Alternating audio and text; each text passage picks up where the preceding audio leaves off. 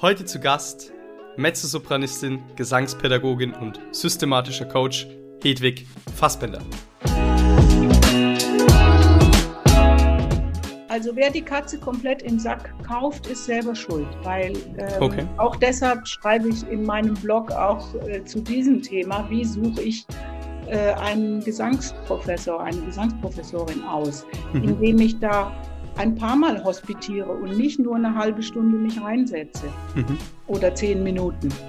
Und dem, indem ich Kontakt aufnehme, indem ich auch so ein bisschen gucke, wer studiert denn alles in der Klasse. Heute sind auch fast alle äh, Gesangsprofessoren online oder zumindest die Hochschulen äh, schreiben was über ihre Gesangsabteilungen. Und man kann schon, wenn man das intensiv betreibt, herausfinden, in welchen Klassen Leute ausgebildet werden, die dann auch tatsächlich im Beruf landen, die dann Mhm. wirklich mit Singen ihr Geld verdienen. Herzlich willkommen bei Careers of Classical Musicians, ein Podcast rund um das Thema Karriere im Klassikmarkt. Dieser Podcast wird unterstützt von unserer eigenen Branding-Agentur Dreher Media. Um unseren heutigen Gast noch einmal vorzustellen. Hedwig Fassbender, Mezzosopranistin, Gesangspädagogin und systematischer Coach. Das sind ihre Tätigkeitsfelder. Wie ging bei ihr das Ganze los? Und zwar in einem kleinen Städtchen in NRW. Dort ist sie geboren und hat dann Klavier begonnen zu studieren und gemerkt, dass ihr das eigentlich nicht wirklich entspricht. Also auch die erste Studienwahl irgendwie nicht das wahre gewesen.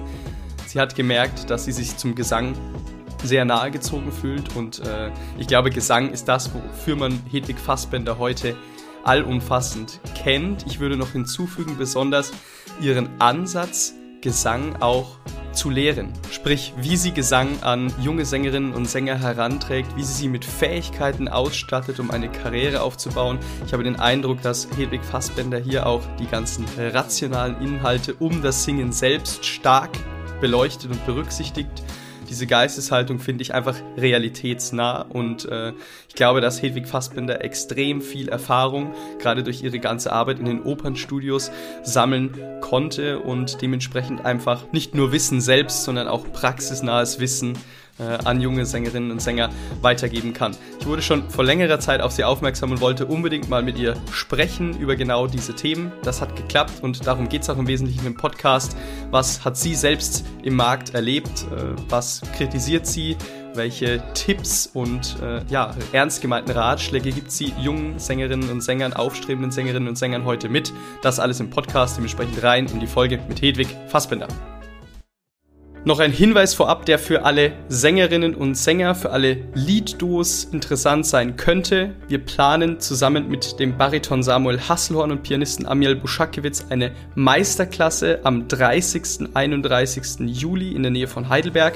Und zwar in einem völlig neuen Format. Worauf wird eingegangen? Natürlich auf die musikalische Komponente, Liedgestaltung, Stimme, aber eben auch auf die reale Komponente, sprich Karriereentwicklung, Wettbewerbsplanung, Herangehensweise an Agenturen, authentische Selbstvermarktung, Repertoireauswahl und vieles mehr.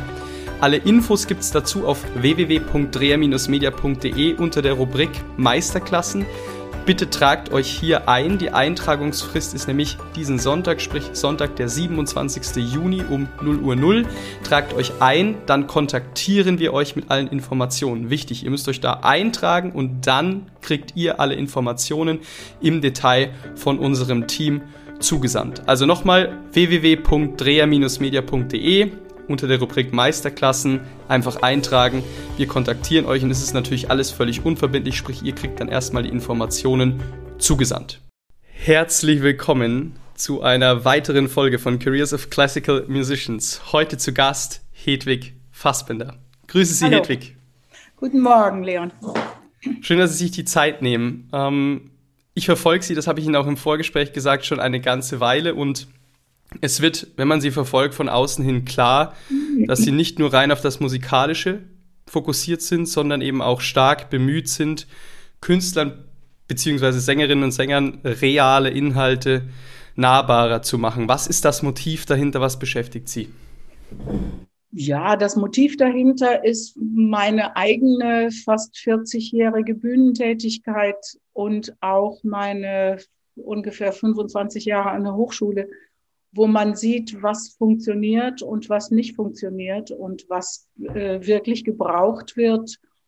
Und ähm, ja, das neben dem wirklich gut singen lernen und eine absolut belastbare Technik äh, sich aneignen, auch andere Dinge wichtig sind, wie, äh, was weiß ich, die Soft Skills wie Freundlichkeit und Pünktlichkeit und vorbereitet sein.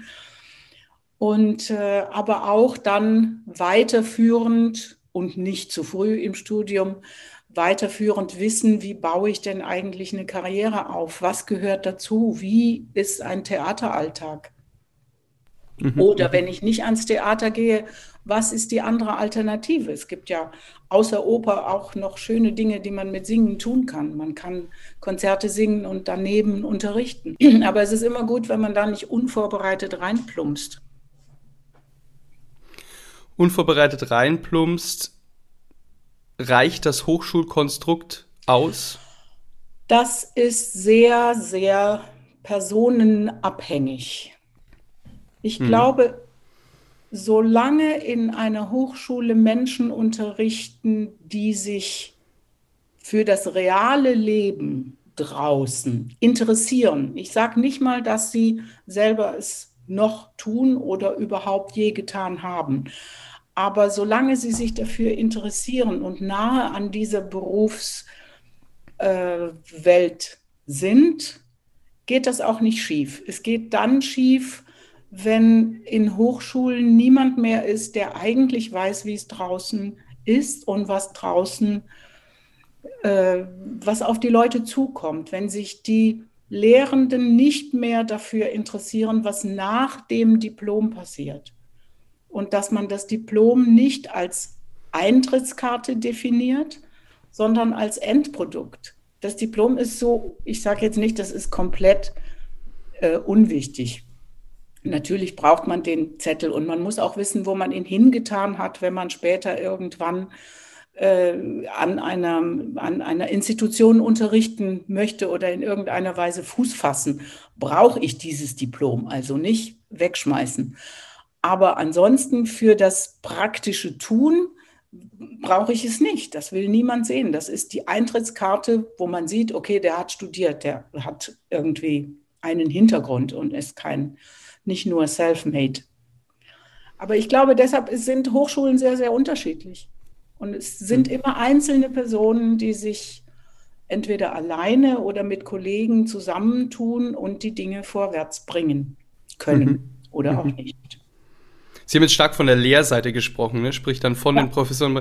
Ich würde noch hinzufügen, vielleicht ähm, personenabhängig finde ich so ein gutes Stichwort, weil es baut ja auch stark auf vielleicht die Proaktivität der einzelnen, wenn es jetzt, wir sind jetzt immer bei Sängern und Sängerinnen, ne? sprich derjenige oder diejenige, die das so ein bisschen verstehen kann, sehen kann, was muss ich selbst noch ergänzen und wie kann ich ja. möglichst das Hochschulsystem hebeln, kommt da vielleicht gut durch. Ähm, Sie haben da mehr Einblick. Ist es, ist es so, dass viele junge Sängerinnen und Sänger im Markt mittlerweile das schon antizipieren oder, oder ist das eher so was, was man irgendwie schon merkt, wenn es dann zu spät ist, sage ich mal ganz vorsichtig? Also es gibt immer die, die proaktiv sind und sich selber kümmern.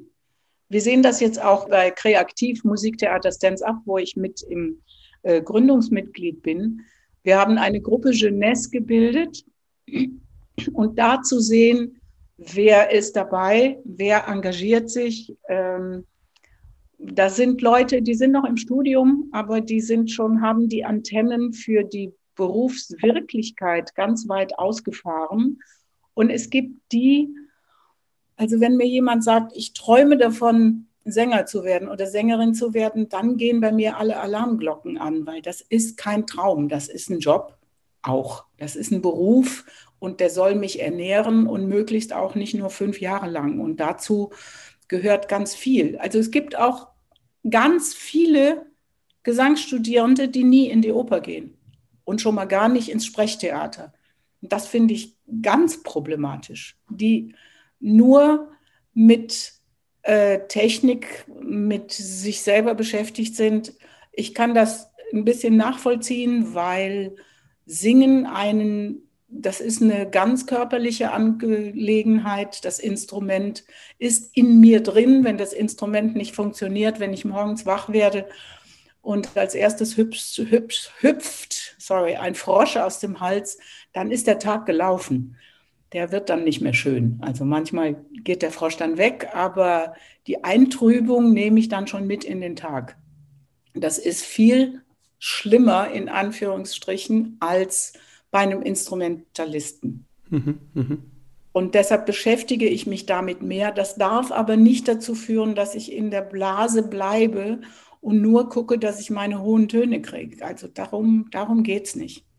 Mhm. Denn wenn man draußen ist, ist mh, mm, dann ist ja die große, das große Erstaunen im Berufsanfang ist, dass jeder einfach mal annimmt, dass ich meine Töne habe.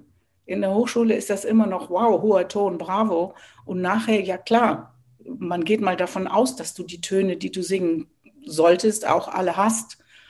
Und dann schreit auch niemand mehr Juhu, wenn ich einen guten hohen Ton loslasse. Und das ist dann für mhm. viele sehr destabilisierend, dieses Nicht-Feedback, was in der Hochschule verstärkt stattfindet und was dann kaum mehr stattfindet, nur noch in den Korrepetitionsstunden.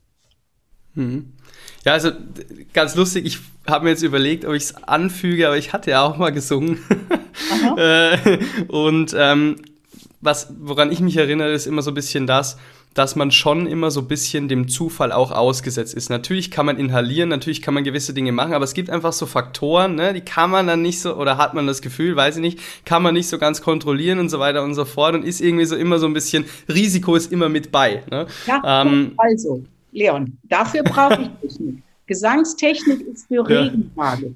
Wenn die Sonne scheint und der Wind aus der richtigen Richtung kommt, dann brauche ich keine Technik, dann läuft das Ding von selber. Technik ist für die Tage, an denen es nicht geht, dass ich belastbare Kriterien habe, die mir sagen, okay, das Ding will jetzt von selber nicht in die Gänge kommen, also muss ich das und das machen. Mhm. Und dann klappt das auch. Sonst mhm. ist das nicht Technik, sonst ist das Glück. Mhm. Geht auch. Es war wahrscheinlich Glück, ne? So.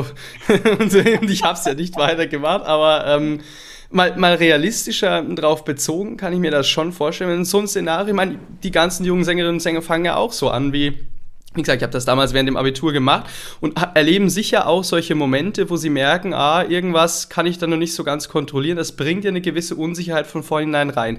Jetzt geht man dann in die Hochschule, lässt sich weiter ausbilden und erwischt auch jemanden, den man nicht zunächst nicht gut kennenlernen kann. Ne? Man hat dann, man schaut sich natürlich Professoren, Professorinnen an, glaube ich, ja, und, und, überlegt sich, wo geht man hin.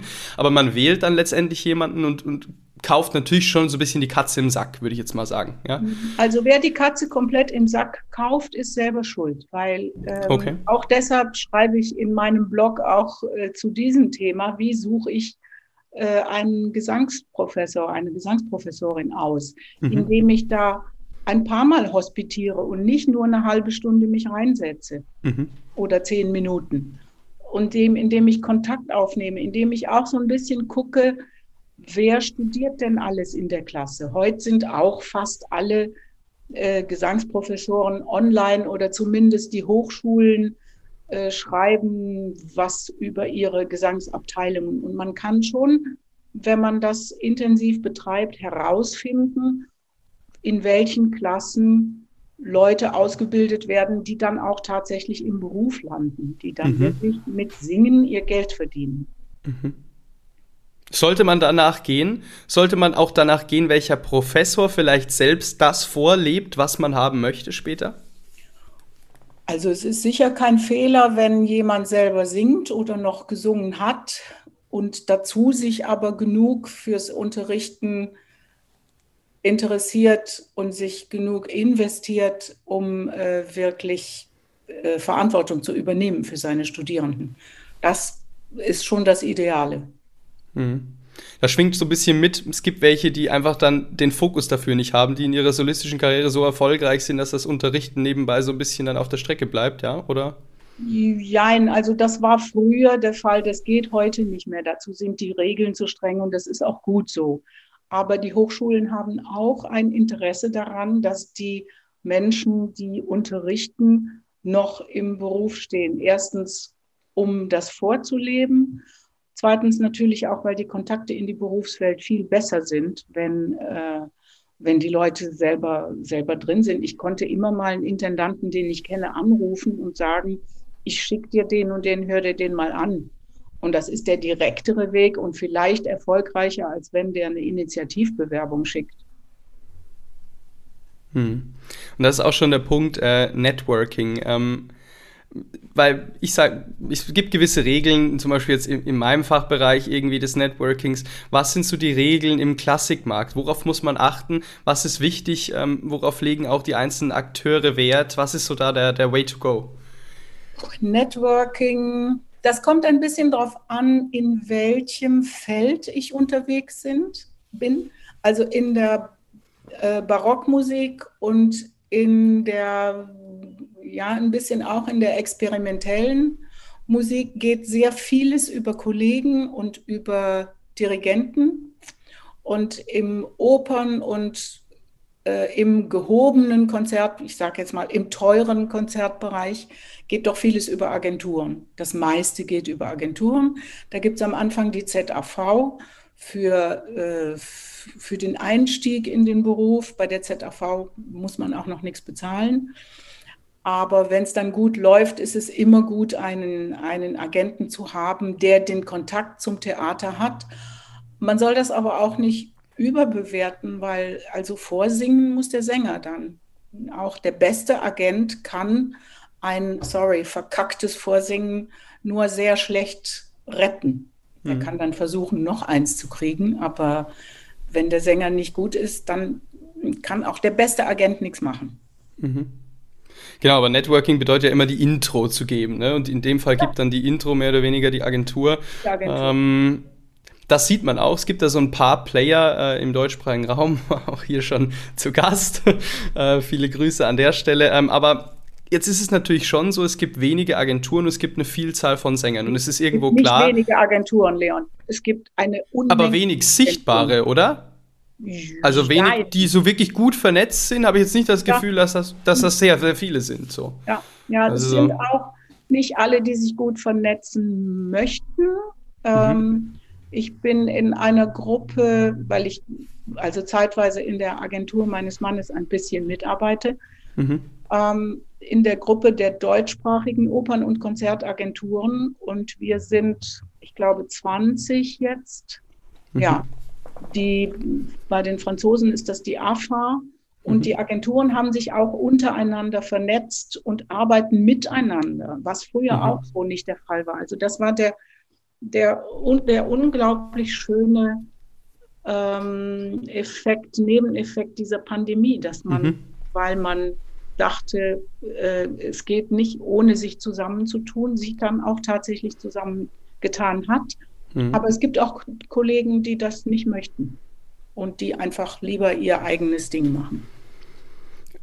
Am Ende des Tages ist ja auch eine Agentur ein Unternehmen, denke ich mir. So. Natürlich. Und wie verdient die Agentur Geld? Natürlich immer sozusagen prozentual an ihrem Portfolio, sprich an ihren Sängerinnen und Sängern. Ähm, Deswegen habe ich angesprochen, dass es eben nur so wenig sichtbar, also die, sag ich mal, ne, FC Bayern-Agenturen, wenn man es mal so nennen will, irgendwo, ja, so gibt, ähm, wo man dann auch sozusagen an diese Häuser kommt, ne, und mehr oder weniger sind ja immer irgendwie dieselben sozusagen. Das, also das wirkt kommt, schon so ein bisschen, ja.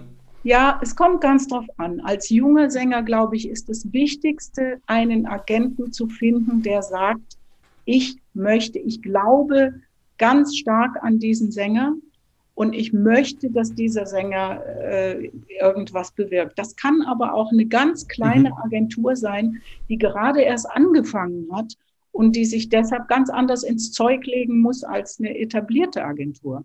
Also das kommt mhm. völlig drauf an. Das Wichtigste ist, dass man einen guten Draht hat zum Agenten, dass man miteinander, dass man sich auch auf Telefongespräche oder, oder persönliche Treffen freut und nicht mhm. denkt, oh Gott, jetzt muss ich mit meinem Agenten sprechen. Das muss eine, eine Zusammenarbeit sein. Mhm.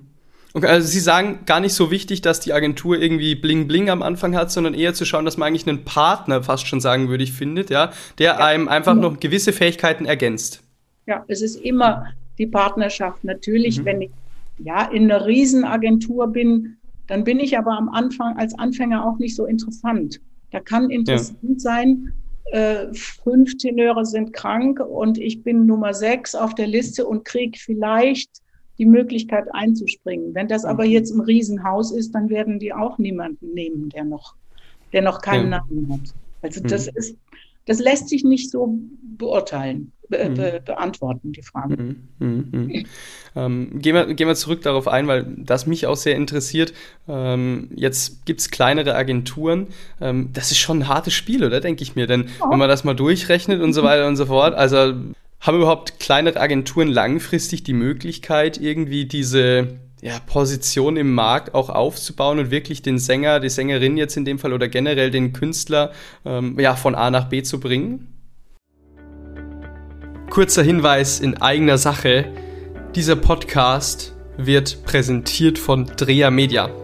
Was macht Dreher Media? Dreher Media baut Webseiten, sprich entwickelt ein Branding-Konzept für den jeweiligen Künstler, die Künstlerin, stimmt dieses quasi auf die individuelle Person ab und findet dann im digitalen einen Ansatz, der hier funktioniert.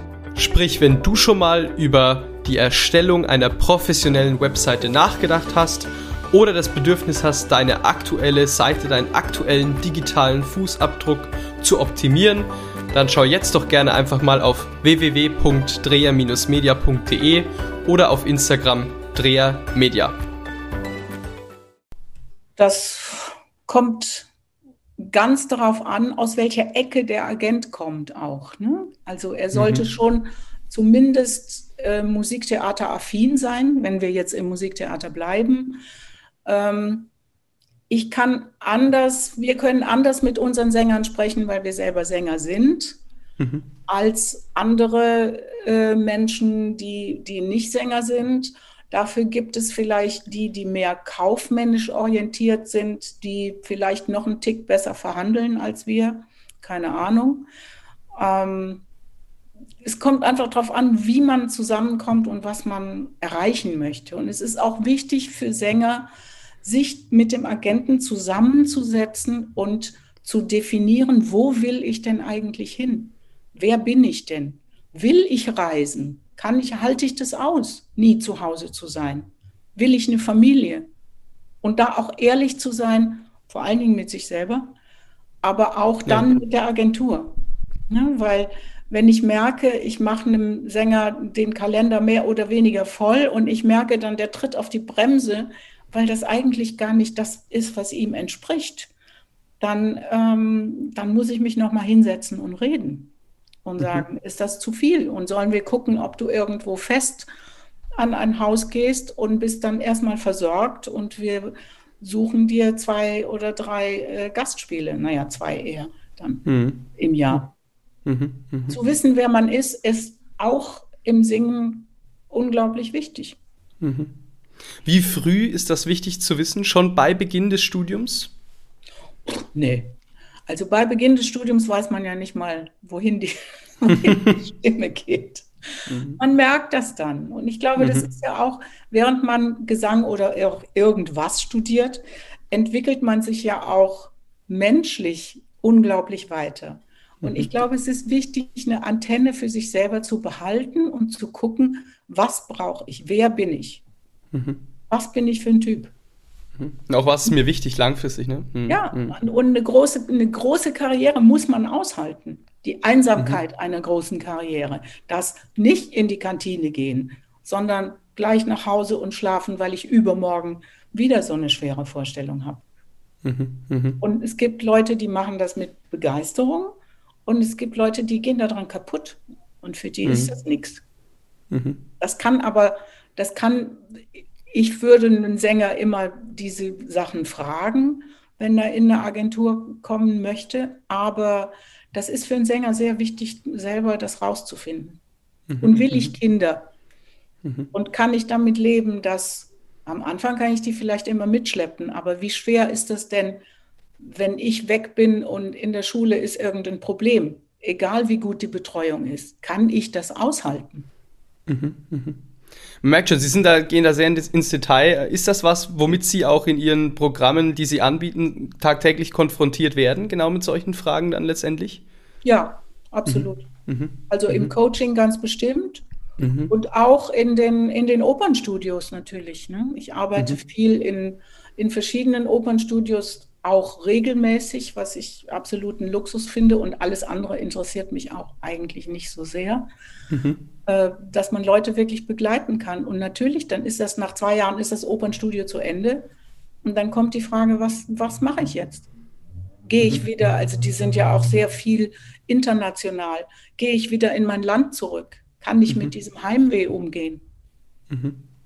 Leute, mhm. die aus einem Meerland kommen und dann im Flachland landen oder im Gebirge, die leiden. Und die müssen dann für sich entscheiden, ist diese Karriere die Karriereaussicht. Ist es mir das wert? Schaffe ich das? Hm. Und das eine okay, okay. ist besser als das andere. Hm. Dann wertfrei hm. zu sagen, was brauche ich? Ja. Gehen wir mal ähm, ein auf Ihre Karriere, weil mich das interessiert. Vielleicht kann man da ja auch irgendwie einiges ableiten oder Motive verstehen. Ähm, was war damals Ihre Intention, Sängerin zu werden? Meine Ganz Intention? jung, so in meinem Alter. Was haben Sie sich gedacht? Was war Ihr Ziel? Was war Ihnen wichtig? in ihrem Alter wollte ich Pianistin werden, so. Und ähm, weil meine Finger nicht schnell genug waren, um wirklich mithalten zu können, habe ich dann auf Anraten von jemand äh, Schulmusik studiert zuerst und bin darüber über Singen gekommen. Und habe mhm. dann gemerkt, dass ich beim Singen viel mehr Spaß habe und weit weniger nervös bin, als, ähm, als wenn ich Klavier spiele. Kammermusik war nie ein Problem, auch am Klavier, aber sobald ich alleine spielen musste, fingen die Tasten unter mir an zu tanzen. Das war super unangenehm. Und, äh, und das war beim Gesang nicht so. Und mhm. dann bin ich nach, habe ich einen Kurs gemacht bei Ernst Häfliger und habe ihn dann gefragt, ob er mich nimmt. Äh, ich hatte vorher ziemlich schlechten Unterricht jemand, der also gar, gar nicht daran interessiert war, Aufbauarbeit zu machen, sondern der mich gleich viele Dinge hat singen lassen, was ich natürlich total schick fand und auch, ja, ich fand das super. Und man kann ja auch eine junge Stimme sehr schnell lauter machen. Die Frage ist nur, ob das gesund ist. Es war in meinem Fall nicht gesund. Es hat mir später fürs Unterrichten sehr genützt, weil ich sagen konnte, geh da nicht hin, da war ich, das ist Sackgasse, mach das nicht. Aber ich habe dann bei Häfliger wirklich wieder runter, absolut runtergefahren und wieder erstmal Randschwingungen finden müssen und ein gut funktionierendes Instrument bauen. Er hatte die, die äh, Geduld und habe auch, weil ich äh, ziemlich fit war am Klavier, in den, im Unterricht korrepetiert und habe dadurch auch mindestens genauso viel gelernt wie in den eigenen Stunden. Dann bin ich ähm, vorsingen gegangen nach Freiburg. War, nee, ich war vorher noch, habe zwei andere Vorsingen gemacht, aber das dritte hat dann tatsächlich geklappt, auch über die ZAV. Und war drei Jahre in Freiburg fest, bin dann noch zwei Jahre in Basel fest gewesen und habe dann da noch ganz viel als Gast gemacht und dann hat sich das irgendwie ergeben. Mhm, mhm. Okay, also auch geguckt, mehr oder weniger, Sackgasse ein bisschen, erleben, glaube ich, viele gerade im Gesang, ne? Geschaut, wie ja. komme ich da wieder raus, guten Lehrer gefunden, dann geschaut, okay, welches Netzwerk kann mich jetzt in die professionelle Laufbahn heben? Das war dann diese, wie hieß die, ich, den Namen ZA? Die ZAV, das ist die zentrale Bühnen, äh, die zentrale Arbeitsvermittlung. Früher hieß die ZBF. Die gibt es immer noch und die ja. leistet quasi so die erste Grundvermittlungsarbeit. Ja, ja, ja das ist mhm. sehr vernünftig. Die äh, okay. sind vernetzt. Das kommt natürlich auch immer darauf an, in welcher Stadt. Die haben in jeder Stadt, nee, nicht in jeder Stadt, aber in einigen Städten ein Büro und mhm. äh, die machen gute Arbeit. Okay, und darüber dann quasi reingekommen und dann. Danach mhm. war ich dann mhm. auch bei einer, war ich sehr lange in einer großen Agentur in München. Klar, ja. Und äh, ja, und dann war das die Mischung aus viel Konzert und äh, Konzert und Oper. Das ging ganz gut. Also ich habe immer meine Familie davon ernähren können. Ja. Ähm, dann kam irgendwann der so der, der Switch vom lyrischen Mezzo in das etwas dramatischere Fach. Mhm. Und dann ging die Stimme mit Anfang 40 nach oben, was ganz mhm. spannend war. Äh, ich konnte dann, ich habe Sieglinde gesungen, ich habe Isolde gesungen, dann bekommen natürlich die Konzertveranstalter Angst und dann sind die Konzerte erstmal weg, weil sie denken, wer Wagner singt, der kann keine Konzerte mehr singen. Das ist dann mhm. eben so. Ähm, und das war unglaublich toll. Das, also in dem Fach diese, was mich immer weit mehr interessiert hat äh, als ja die Häuser oder so, ist die Herausforderung von gewissen Partien, die ich singen wollte. Und meine Stimme war nie laut genug und breit genug für die ganz großen Häuser. Aber ich konnte dann schlussendlich bin ich bei Kostelnitschka ein bisschen hängen geblieben, was eine grandiose Partie ist, auch zum Spielen. Und das war sehr erfüllend. Mhm. Und als meine Stimme dann nicht mehr runterging, also nicht mehr genug runterging, dass ich überzeugend hätte äh, eine Clytemnestra singen können, ohne meine Stimme zu verstellen, habe ich gesagt, gut, dann, dann höre ich lieber auf mit dem Opernbetrieb, weil ich mhm. bin zu eitel, kleine Rollen zu singen, also das wollte mhm. ich dann nicht. Und dann habe ich gesagt, gut, dann lassen wir das. Ich mhm. mache jetzt nur noch, es gibt ein Stück, was ich mit meinen Töchtern zusammen entwickelt habe. Das spielen wir noch, aber. Singen Ihre Töchter auch beide, ja? Die, nein, nein, die eine ist Schauspielerin und die andere ist äh, äh, Tänzerin.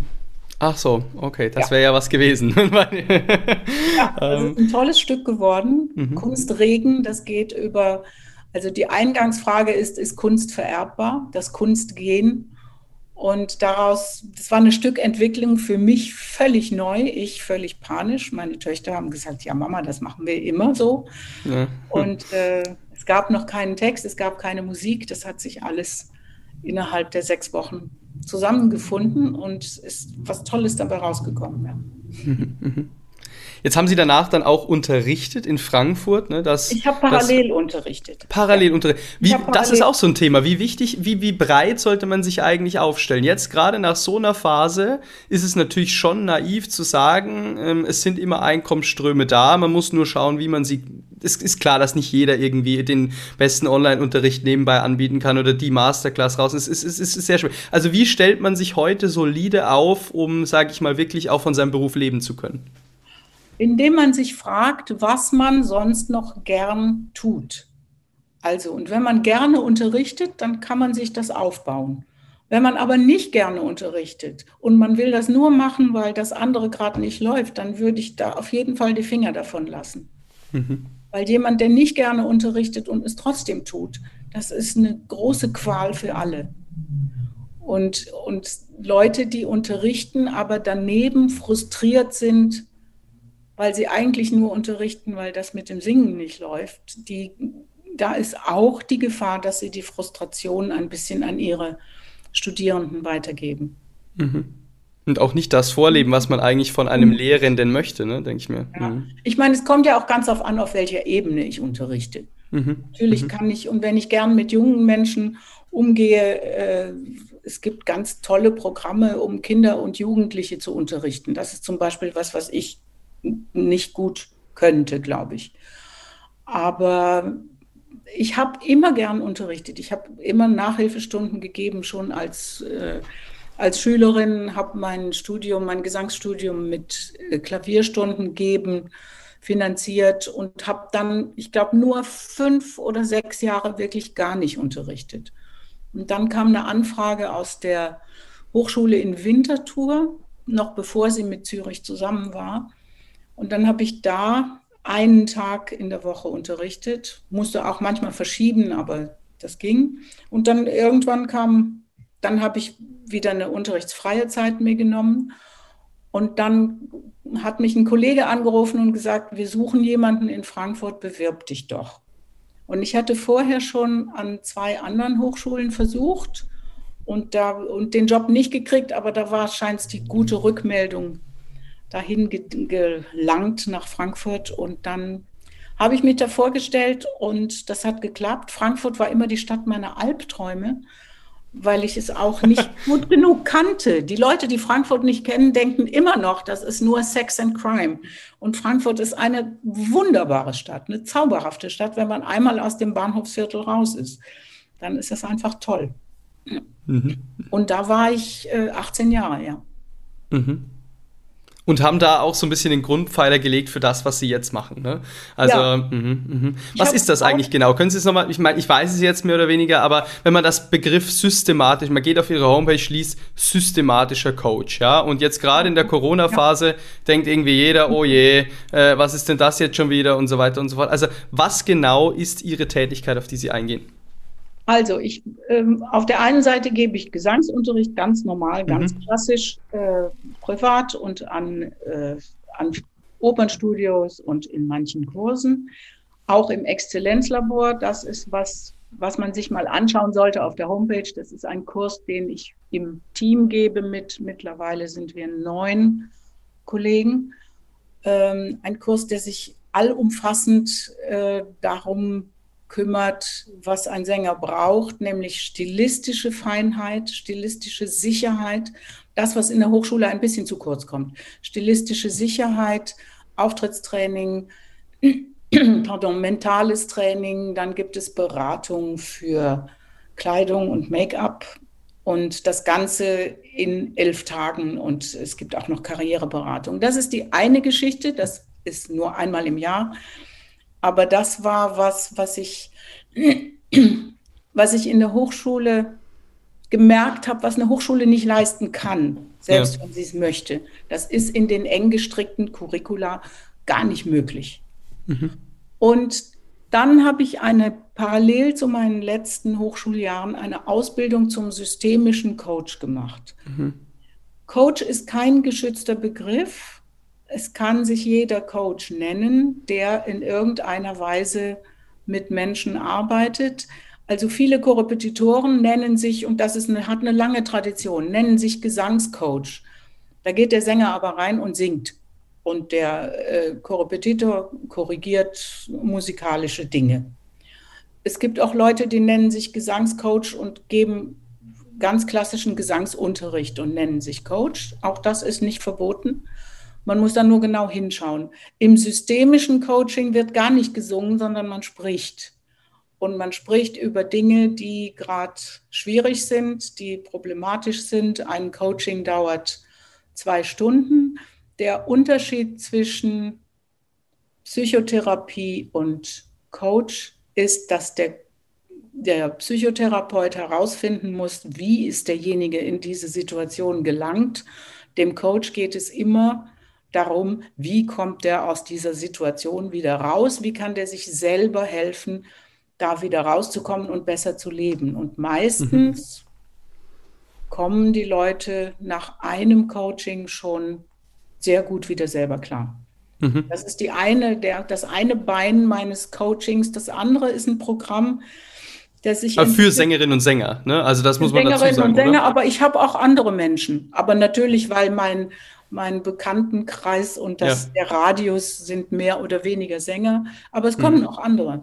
Mhm. Und da spricht man dann genau über das, was wir jetzt auch gesprochen haben, Karriereentwicklung, wie mache ich das, bin da das, irgendwie in der Sackgasse. Man lernt und, immer mhm. was, also es gibt, man lernt, in, das ist eine zweijährige Ausbildung mit sehr vielen Stunden, mhm. auch sehr vielen Coachings, die man geben muss, schon während, während dieser Ausbildung. Ähm, und dann, ja, Leute, die gerade merken, ich komme nicht klar. Ich bin an einem, an einem Wendepunkt meines künstlerischen Daseins, meines Lebens. Es gibt auch Leute, die kommen nur und reden über, über Liebeskummer. Auch das kann okay. einem sehr, sehr im Wege stehen. Oder wie, wie kriege ich Familie und, und Kinder übereinander? Wie ist das, wenn die Auftragslage weniger wird? Wie gehe ich damit um, wenn ich aufhöre? Das sind alles Themen, die man mhm. alleine vielleicht nicht unbedingt bearbeiten kann. Mhm. Und das andere Programm, was ich entwickelt habe, ist ein ähm, so ein sehr umfassendes Programm für Menschen, die sich auf Professuren bewerben. Mhm. Weil da fällt man ja auch rein, das ist Learning by Doing. Man hat überhaupt keine Ahnung, was verlangt wird. Und das scheint sinnvoll zu sein, also dann kommen Menschen, haben erst ein ganz klassisches Coaching, Vorgespräch und dann mache ich einen ganzen Tag mit auch mit Lehrproben und Rückmeldungen und dann Nachbereitungen und man guckt die ganzen Papiere durch und das ist sehr umfassend, aber meistens klappt es dann auch. Vielleicht nicht auf Anhieb, aber. Mhm, okay. Also spannend, ja, wie gesagt, das, ähm, das ist, glaube ich, das, was sie irgendwo auszeichnet, dass sie eben genau dieses reale Talent, würde ich es mal bezeichnen, irgendwo in den Klassikmarkt da implementieren ne? und irgendwo hinzugeben. Ähm, weitere Infos findet man da auf ihrer Webseite. Ja. Einfach mal gucken, Hedwig Fassbender, man findet es relativ einfach, da steht das alles. Ähm, finde ich persönlich ein super Angebot und wahrscheinlich auch das treffendste Angebot, denn ich finde es du durchaus naiv zu denken, man müsste diese ganzen Themen vernachlässigen und sich rein aufs Musikalische konzentrieren. Was mir aber noch wichtig ist zu sagen, ist, dass wir jetzt auch in der Pandemie, dass die einzige Möglichkeit, aus der Ohnmacht rauszukommen, ist die Ermächtigung. Und eine Ermächtigung funktioniert nur über einen Zusammenschluss. Und Sänger sind immer Einzelkämpfer, sind als Einzelkämpfer ausgebildet. Und sich zusammenzuschließen ist unglaublich schwierig. Und deshalb gibt es diese Gruppe Kreativ Musiktheater Stand-up, wo man Mitglied werden kann und Mitglied werden sollte, weil man nur gemeinsam etwas, ähm, etwas bewegen kann. Diese Gruppe arbeitet auch mit den Agenturgruppen zusammen. Es gab schon gemeinsame Zooms. Wir arbeiten mit dem Ensemble-Netzwerk zusammen, mit den mit anderen Schauspielernetzwerken und versuchen menschenwürdige Bedingungen äh, für die freischaffenden Künstler zu erreichen, die ja im Gegensatz zu den, zu den Festangestellten nun gar nicht abgesichert sind. Also sprechen wir gleich drüber. Dann schaue ich mir das, dann schaue ich mir das auch mal an. und, äh, und dann können wir gucken, wie wir das machen. Aber das äh, habe ich eben auch nochmal nachgelesen. Eine tolle Initiative. Und das ist in der Tat so, das war auch schon damals mit Helga Machreich der Punkt. Äh, wenn man sich in der Branche selber sozusagen zusammenschließen würde, wäre natürlich, oder wenn mit Sicherheit sozusagen ähm, die Lobbyarbeit politisch auch noch stärker vorhanden einfach, ne? oder die, die Stimme wäre also wär lauter. Die Lobbyarbeit wäre einfach, wäre einfacher oder die Lobbyarbeit ist mhm. einfacher und wir haben auch schon einiges erreicht politisch. Vor allen Dingen ist das aber auch eine Selbsthilfegruppe. Also ich weiß nicht, wie ich durch diese Pandemie gekommen wäre, ohne die Kollegen aus den Agenturgruppen und ohne mhm. die Kolleginnen und Kolleginnen aus Kreativ. Mhm. Das hat so sehr geholfen, dass man da nicht alleine war. Mhm. mhm. Und ich habe dann auch versucht, ein bisschen weiterzugeben an alle ähm, Leute, die schon im Exzellenzlabor waren. Das sind mittlerweile über 100 Menschen mhm. wo wir Zooms äh, angeboten haben während der Pandemie, um zu gucken, wie geht es euch denn und was kann man machen und dann hatte jemand ein Meditationsprogramm, der andere hat was erzählt über, wie man ein Insta-Profil baut, äh, wie man dieses macht und jenes macht. Mhm. Das war einfach, damit die Leute sich nicht so alleine gelassen fühlen, ne? mhm. also ohnmächtig mhm. ausgeliefert. Cool. Vielen, vielen Dank für dieses äh, sehr breite Gespräch. Ähm, Glaube ich, ähm, tollen Eindruck äh, haben Sie hinterlassen und tun Sie auch. Das ist wirklich das, wofür man Sie, glaube ich, im Markt identifiziert. Vielen, vielen Dank dafür erstmal und danke fürs Gespräch. Danke für die Einladung. Noch ein Hinweis, der für alle Sängerinnen und Sänger, für alle Liedduos interessant sein könnte. Wir planen zusammen mit dem Bariton Samuel Hasselhorn und Pianisten Amiel Buschakewitz eine Meisterklasse am 30. 31. Juli in der Nähe von Heidelberg. Und zwar in einem völlig neuen Format. Worauf wird eingegangen? Natürlich auf die musikalische Komponente, Liedgestaltung, Stimme, aber eben auch auf die reale Komponente, sprich Karriereentwicklung, Wettbewerbsplanung, Herangehensweise an Agenturen, authentische Selbstvermarktung, Repertoireauswahl und vieles mehr. Alle Infos gibt es dazu auf www.dreher-media.de unter der Rubrik Meisterklassen. Bitte tragt euch hier ein. Die Eintragungsfrist ist nämlich diesen Sonntag, sprich Sonntag, der 27. Juni um 0 Uhr 0. Tragt euch ein, dann kontaktieren wir euch mit allen Informationen. Wichtig, ihr müsst euch da eintragen und dann kriegt ihr alle Informationen im Detail von unserem Team zugesandt. Also nochmal www.dreher-media.de unter der Rubrik Meisterklassen einfach eintragen. Wir kontaktieren euch und es ist natürlich alles völlig unverbindlich, sprich ihr kriegt dann erstmal die Informationen zugesandt.